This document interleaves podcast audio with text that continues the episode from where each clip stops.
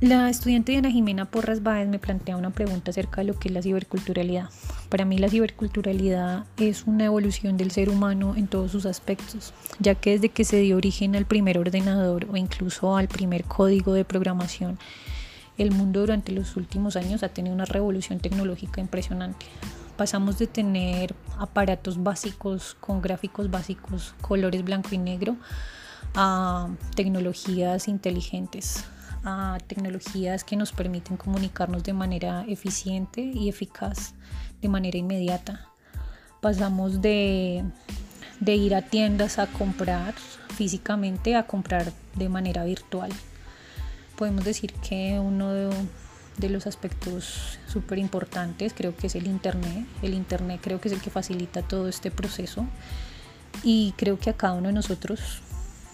nos ha facilitado nuestro trabajo, nuestro hacer diario de manera sencilla. Creo que somos una de las generaciones privilegiadas, ya que tenemos acceso a conocimiento, noticias, comunicación de manera inmediata. Antes nuestros abuelos o nuestros padres no tenían que esperar días para, para conocer una noticia o para conocer lo que estaba pasando al otro lado del mundo, o incluso nunca se llegaba a saber pero con esta revolución tecnológica creo que nosotros tenemos la capacidad y, el privilegio de, aprender cosas nuevas, de conocer nuevas personas, de incluso aprender un idioma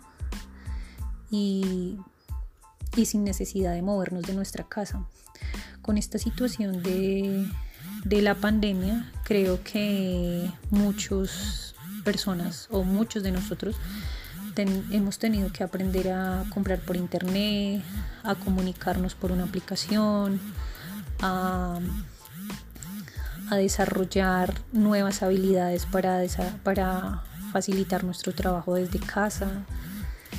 entre otras cosas. Eh, concluyendo, creo que la ciberculturalidad es súper importante, es un espacio ya del ser humano es, es una forma de interactuar del ser humano y pues creo que debemos usarlo a nuestro favor sin convertirnos en esclavos de la tecnología. Hay que ah, utilizarlo para nuestro desarrollo propio, para realmente enriquecernos de, de aprendizaje, porque a la final de todo la ciberculturalidad es eso, es un, es un espacio de aprendizaje, porque ya no solamente se usaría una tecnología para, para aprender, sino que dentro de la misma hay espacios para adquirir nuevos conocimientos.